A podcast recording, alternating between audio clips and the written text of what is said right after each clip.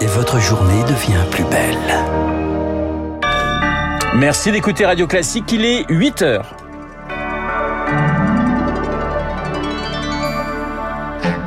La matinale de Radio Classique avec Renaud Blanc. Dialogue et gros contrat. Emmanuel Macron entame une visite d'État de trois jours en Chine à partir de demain. Il emmène une soixantaine de patrons avec lui. Un mort et plusieurs blessés graves cette nuit aux Pays-Bas dans le déraillement d'un train. On fera le point euh, dans ce journal. Et puis l'escalade à Marseille. Les règlements de compte se multiplient sur fond de trafic de drogue. Nous serons en ligne avec maître Karima Mézienne, avocate porte-parole du collectif des familles de victimes de la cité phocéenne. Radio.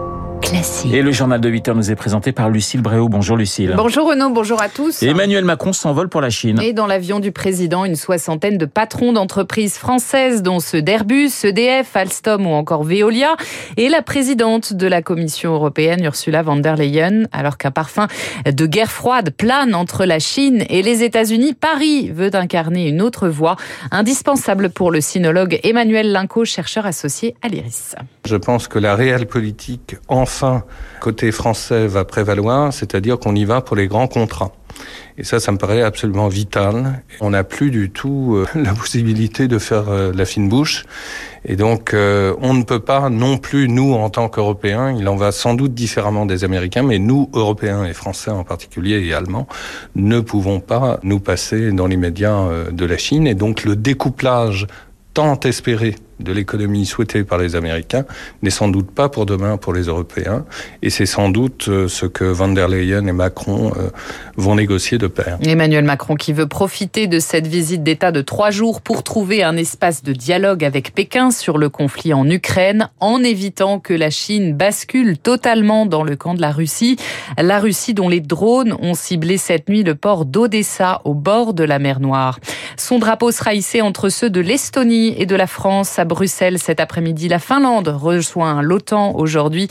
La Finlande qui partage 1300 km de frontières avec la Russie. Et le retour de la guerre en Europe qui booste le budget des armées. 413 milliards d'euros, c'est l'enveloppe de la nouvelle loi de programmation militaire. Elle est examinée aujourd'hui en Conseil des ministres pour la période 2024-2030. En 10 ans, entre 2019 et 2030, le budget de la défense aura été multiplié par deux. Au final, des crédits qui vont d'abord servir à renouveler les stocks de matériel militaire existants et vieillissants. Marc Chassillon est spécialiste de l'industrie militaire. On est sur une loi de programmation militaire qui va permettre de boucher les trous. Les cadences n'augmentent pas de manière significative et les quantités finales n'augmentent pas du tout. Vous avez 118 milliards de plus sur 7 ans. Le souci, c'est que sur ces 118 milliards, il y en a une trentaine qui sont mangés par l'inflation. Le seul domaine dans lequel on s'attend à une augmentation de cadence, c'est plutôt les munitions. C'est tout. Mais ces euh, renouvellements de stock ne vont pas se traduire par des constructions euh, d'usines. Euh, on va pas multiplier la cadence de production des rafales par deux, ni celle des blindés, ni celle des frégates, et on va pas augmenter les cibles. Un propos recueilli par Marc Tédé, un chef du groupe État islamique tué dans un raid américain en Syrie. On l'a appris cette nuit. Khaled Haïd Ahmad al-Jabouri était notamment responsable de la planification d'attaques du groupe djihadiste en Europe. Lucille, un mort dans le déraillement d'un train cette nuit dans le sud des Pays-Bas. Un train de voyageurs 30 personnes au moins sont blessées par ailleurs, dont plusieurs dans un état grave selon les secours sur place. Julie Drouin, que s'est-il passé? Ce train qui est relié Amsterdam à La Haye a déraillé vers 3h35 cette nuit. Selon les secours, il pourrait avoir heurté des engins de chantier qui se trouvaient sur la voie. Un journal local évoque une grue de construction.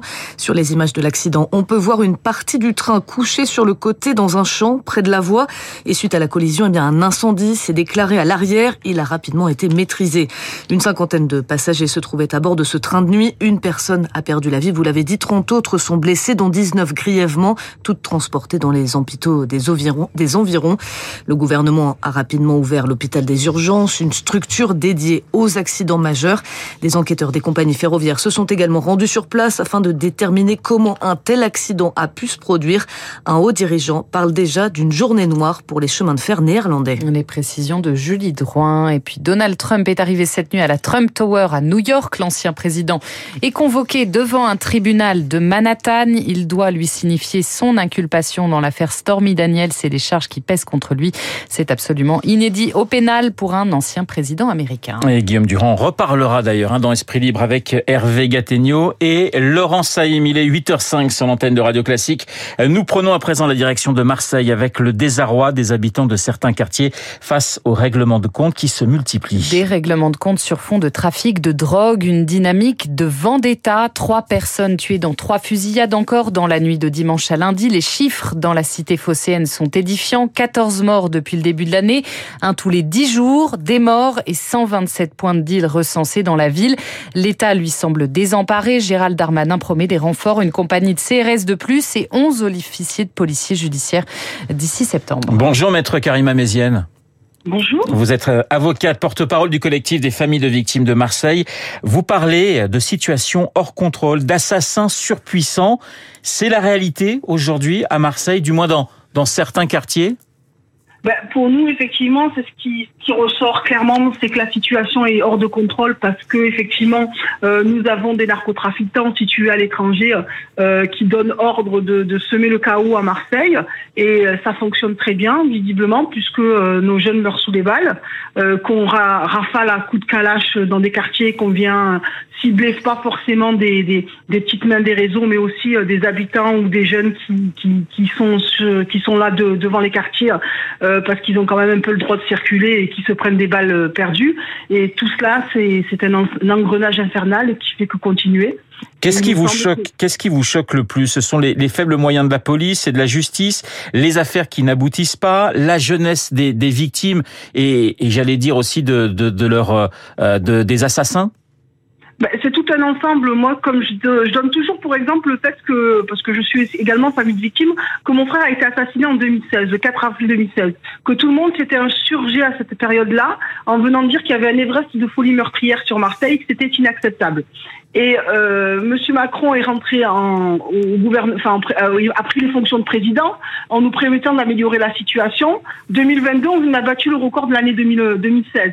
Donc c'est bien la preuve que rien de, toutes les mesures qui ont été prises n'ont fonctionné jusqu'à présent et euh, la situation est devenue euh, euh, totalement incontrôlable et la réalité du terrain lorsqu'on interroge les, les enquêteurs de la police judiciaire et autres, ils nous disent qu'ils n'ont pas les moyens suffisants pour travailler les dossiers. Et donc le résultat de tout ça, c'est qu'on se retrouve avec des personnes qui commettent 4, 5, 6 assassinats avant d'être neutralisées. Euh, c'est quand même assez scandaleux. Je prends encore l'exemple de mon frère. J'ai une commission rogatoire qui me dit depuis 2017 quels sont les assassins présumés euh, de mon frère. On est en 2023, il n'y a toujours pas l'arrestation. Qu'est-ce que vous demandez, euh, Karima Mézienne? Qu'est-ce que vous demandez à ce moment-là Au ministre de l'Intérieur, au président de la République Encore plus de moyens? Toujours plus de moyens parce que de toute façon, je pense que ces narcotrafiquants ont plus de moyens et recrutent plus facilement que, que, que l'État. Donc euh, oui, euh, effectivement, c'est une bataille aussi du budget. Euh, S'il n'y a pas plus de moyens pour enrayer ce phénomène-là, c'est pas qu'on n'a pas une police de qualité. Hein. Euh, je le répète et je le dis toujours. Mais par contre, oui, on a besoin d'effectifs. Quand on voit euh, la mince, la, j'ai parlé avec des enquêteurs de la police judiciaire, ils me disent qu'ils sont en mesure d'enquêter que 30 jours sur un dossier d'assassinat. Ils peuvent pas passer plus de temps. Mais comment lutter oui, enfin, Voilà, il y a plus des qualités des armes face à tout ça. C'est que euh, on, renonce. Il y a des dossiers dans lesquels la justice a renoncé à chercher des assassins. Euh, on procède à des classements sans suite. J'ai des familles qui sont confrontées à cette difficulté-là. Comment une dernière question, euh, maître Karima Mézienne Comment lutter contre des des trafiquants qui proposent par exemple à des ados 300, 400 euros par jour pour jouer les, les, les guetteurs dans de tels quartiers? Comment on peut faire? Ben, il faut déjà, euh, améliorer la précarisation de la vie de ces jeunes, parce qu'il faut voir euh, les conditions de vie dans lesquelles ils, euh, évoluent. je ne pensais pas que des favelas existaient en France, mais quand je rentre dans certains quartiers, on est à la limite des favelas.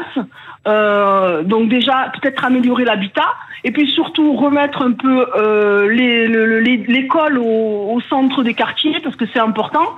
sans, sans avenir scolaire, eh bien, ils n'auront pas d'avenir professionnel. Et puis, euh, je pense qu'il faut communiquer, communiquer sur les dangers et les risques que qu'il y a autour de, de tout ça. Merci Karima Mézienne. Si la jeunesse est avertie, elle n'ira pas vers ces réseaux. Merci Karima Mézienne. Je rappelle que vous êtes avocate et porte-parole du collectif des familles de victimes de Marseille. Il est pratiquement 8h10 sur l'antenne de Radio Classique. Merci Lucille pour ce journal de 8h. Nous retrouvons Guillaume Durand et Guillaume Tabar. Dans ce studio, mon cher Guillaume, un invité, un économiste, membre du Cercle des économistes, justement, dans quelques oui, minutes. Oui, mais alors un sujet explosif, le conflit sino-américain pour la domination mondiale. Emmanuel Macron part demain, donc vous le savez, en Chine, troisième voyage. Il n'y a pas été, évidemment, pendant toute la période du Covid. Alors, je vous ai trouvé quelques... Il va s'envoler dans quelques heures, même. Voilà, hein, dans demain. quelques heures. Je vous ai trouvé quelques citations chinoises. Ah, attention. Parce que ce sont les Lilliputiens avec Madame van der Leyen qui vont voir, donc, euh, l'Empire qui est maintenant la Chine. Tout commence par un petit déjeuner tranquille, donc jusqu'à présent pas de problème. Quand il n'y a plus d'arbres, il n'y a plus de singes. Là, ça devient plus compliqué. Et alors, à l'égard peut-être de l'Europe et d'Emmanuel Macron, si la pierre tombe sur l'œuf, malheur à l'œuf. C'est l'œuf étant une métaphore du système capitaliste. D'accord. Donc Xi Jinping Macron, si vous voulez, c'est un peu euh, la métaphore de la troisième, enfin la troisième comparaison que je viens de vous donner. Et ce sera Christian Saint-Etienne qui sera dans ce studio. Oui. Alors son livre, c'est un réquisitoire violent sur le déclin de la France, sur le déclin de l'Europe et sur la guerre qu'il pronostique pour dans cinq ans euh, entre la Chine et les États-Unis? Une vraie guerre d'ailleurs, dit-il, et pas simplement la guerre économique actuelle qui est absolument féroce. Voilà, la Chine et puis les États-Unis, vous en parlerez dans Esprit Libre avec Hervé Gattegno et Laurence Haïm. Dans un instant, c'est Guillaume Tabar pour son édito politique. 8h11.